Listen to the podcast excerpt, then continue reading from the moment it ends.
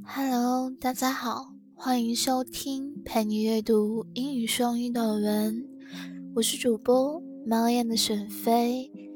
今天跟大家分享一篇有关心理的英语短文。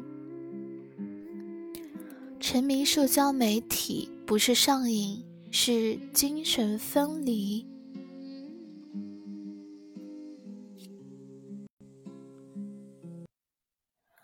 People enter a dissociative state when using social media. I had an unfortunate Saturday routine. 我周六的日常曾经非常可悲。 I would wake up in my studio apartment and immediately turn to my phone, telling myself that I would get breakfast after quick checking Twitter. 我在一居室醒来后，立即拿起手机，告诉自己刷一会儿推特就吃早饭。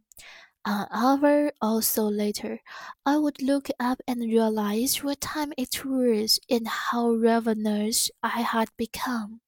大概一个小时后，抬起头才意识到现在的时间，同时也是意识到我居然刷了这么久的手机。I had become totally absorbed in looking at memes snark and the 24 hours news cycle.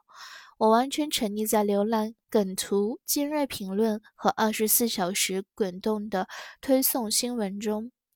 This experience sparked an idea what if, instead of people becoming addicted to social media, as users often characterize their excessive engagement, they are actually dissociating or becoming so engaged that they lose track of time? 这次的经历让我冒出一个想法：虽然网民经常用成瘾来描述他们的过度消费社交媒体的行为，但如果他们并非对社交媒体成瘾，实际上只是处于解离状态，又或者说过于投入以至于忘了时间呢？I have researched people's social media use for four years as a professor. The student at the University of Washington and my collaborators and I decided to design a study to test their theory. 我在华盛顿大学读博期间，对人们的社交媒体消费行为进行了长达四年的探究。我和合作伙伴决定一项研究来验证这个理论。What is dissociation? 什么是解离？Many researchers think dissociation occurs on a spectrum。很多研究认为解离现象存在一个谱系。On one hand, there is the kind of dissociation that is spurred by trauma and associated with PTSD flashbacks. 处于谱系一端的解离由创伤导致，与创伤后应激障碍闪回有关。Then there are common, every experiences of dissociation, which involves attention being limited to a narrow range of experience. 谱系上也有常见的日常解离体验，包括注意力范围狭窄受限。Everyday dissociation can be passive or active。日常解离可以是被动的，也可以是主动的。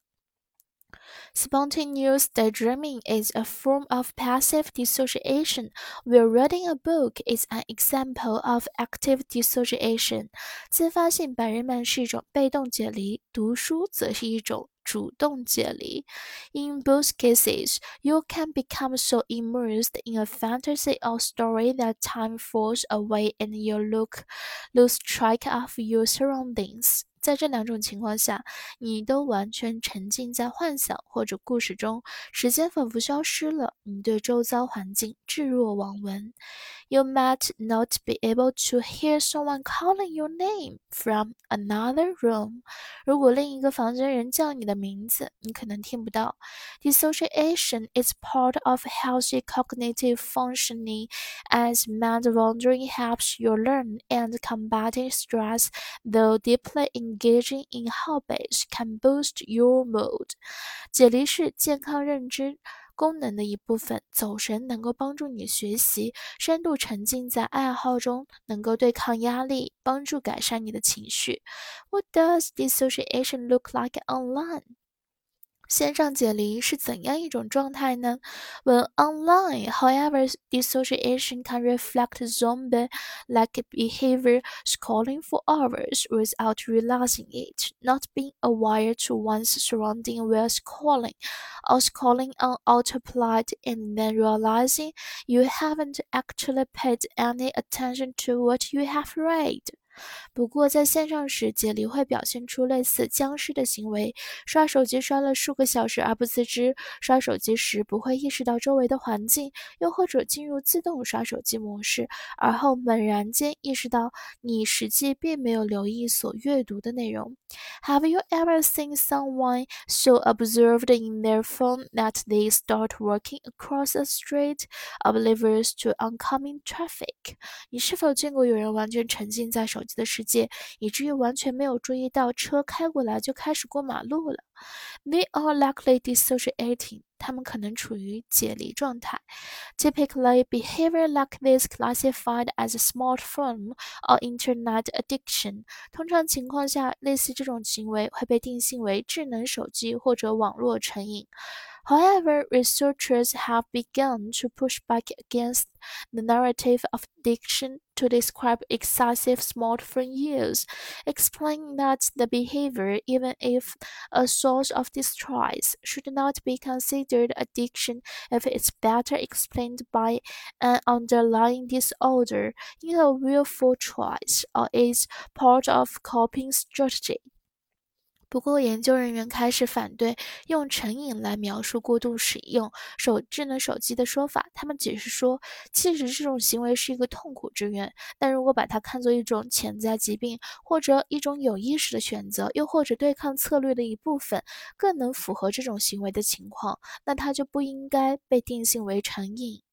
I'm of the belief that choosing to play Candy Crush for three hours a day is not necessarily addiction. 我认为主动选择每天玩三个小时《糖果粉碎传奇》未必就是成瘾了。I do, however, think that the complete disconnect people experience from their surroundings and sense of time passing is an inter Resting phenomenon on explore。不过，我也确实认为，人们完全与周遭环境断开联系，同时意识不到时间的流逝，是一个值得探究的有趣现象。Therefore, I wanted to understand if people are dissociating during their phone use。因此， 我希望了解人们在使用手机时是否处于解离状态。In our study, we recruited volunteers to use a customer mobile app alternative to Twitter called Chirp. 研究中，我们招募了一群志愿者，让他们使用一款名为 Chirp 的定制手机应用来替代推特。Forty-three people used Creep for four weeks. Cycling through four different design interventions coupled with in-app service。百分之四十三的参与者使用了 Crips 周，接受了四种不同设计的干预措施，同时完成应用内调查。We then selected eleven of them to interview about the experience. 随后，我们从中挑选出十一人，采访了他们的体验。We found dissociation occur in nearly half of our participants, and they often expressed a sense of disappointment afterwards, saying they that they would have rather have engaged in a different activity with the amount of time they had spent online. 我们发现 近半数参与者曾进入解离状态，他们往往表示在事后对自己感到失望，称他们在线上耗费的时间本可以用在其他活动上。However, some said their time on social media was meaningful to them, and the fact that they were connecting with real people was valuable even as they dissociated。不过，一些参与者比表示，他们花在社交媒体上的时间对他们是有意义的。与真实的人建立联系这件事具有重要价值，哪怕他们进入了解离状态。cultivating online agency. 培养在线上活动中的能动性，understanding social media overuse as a byproduct of dissociation rather than addiction can help destigmatize social media use while empowering users. 将过度消费社交媒体理解为一个副产品，而不是成瘾，更有助于消除对社交媒体的偏见。 同时也能赋能用户。This framing also helps explain why social media is in a paradoxical position. People have frustrating relationships with social media platforms that they are simultaneously unwilling to quit. 此外，这种定性也有助于解释社交媒体为何处于一个矛盾的位置。人们与社交媒体平台之间的关系并不让人满意，但同时又不愿意戒掉社交媒体。C.K. escape from the present moment through deep absorption, including absorption in social media, is a natural, common, and often beneficial thing to do. 通过深度沉浸来逃离当下，包括沉浸在社交媒体的世界，是一件自然又常见的事情，通常还能从中受益。 However, when users spend too much time dissociating online than they would have consciously chosen for themselves, they become frustrated and conflicted. 不过，如果用户上解离耗费的时间远远超过他们有意识的选择，他们就会感到失望，陷入矛盾。And many social media platforms exploit this tendency by keeping people on the hunt for new content through algorithmic design。很多社交媒体 平台充分利用了这种趋向，通过巧妙的设计算法，让用户不断猎取新内容。This suggests that it is possible for users to have healthy and satisfying relationships with social media, even when this dissociating is involved. If the platforms can also help their users disengage 这意味着，如果平台也能够帮助用户脱离社交媒体，那用户便有可能与社交媒体建立起健康且令人满意的关系，哪怕在使用过程中会进入解离状态。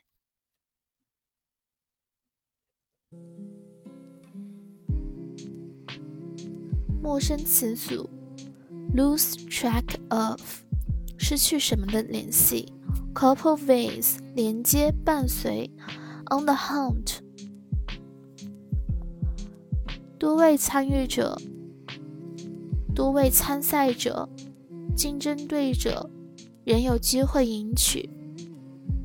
陌生单词：ravenous，形容词，非常饥饿的；meme，可数名词，因特网传入的图片、视频；snark，名词，蛇杀；spark。动词触发、引发；excessive 形容词过分的、过多的；engagement 可数名词约会；dissociate 动词把什么分开、使分离；collaborator 可数名词研究方面的合作者；dissociation 名词分离、解离；spectrum 名词光谱；combat 动词打击、与什么做斗争；score 动词。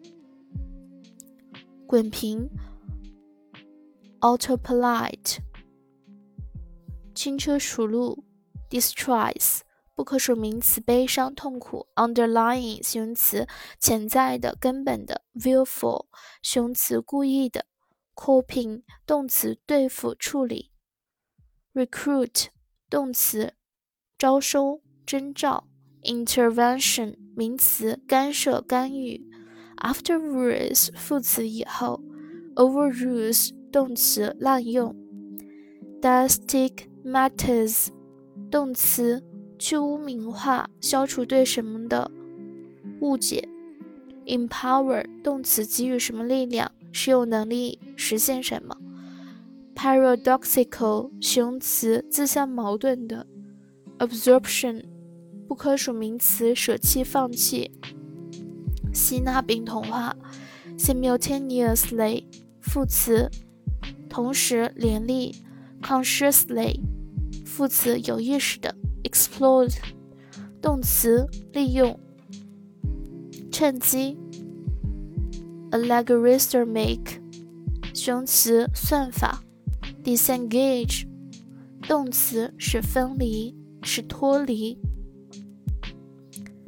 今天的分享到这里就跟大家说再见了，感谢您的收听，我们下期再见。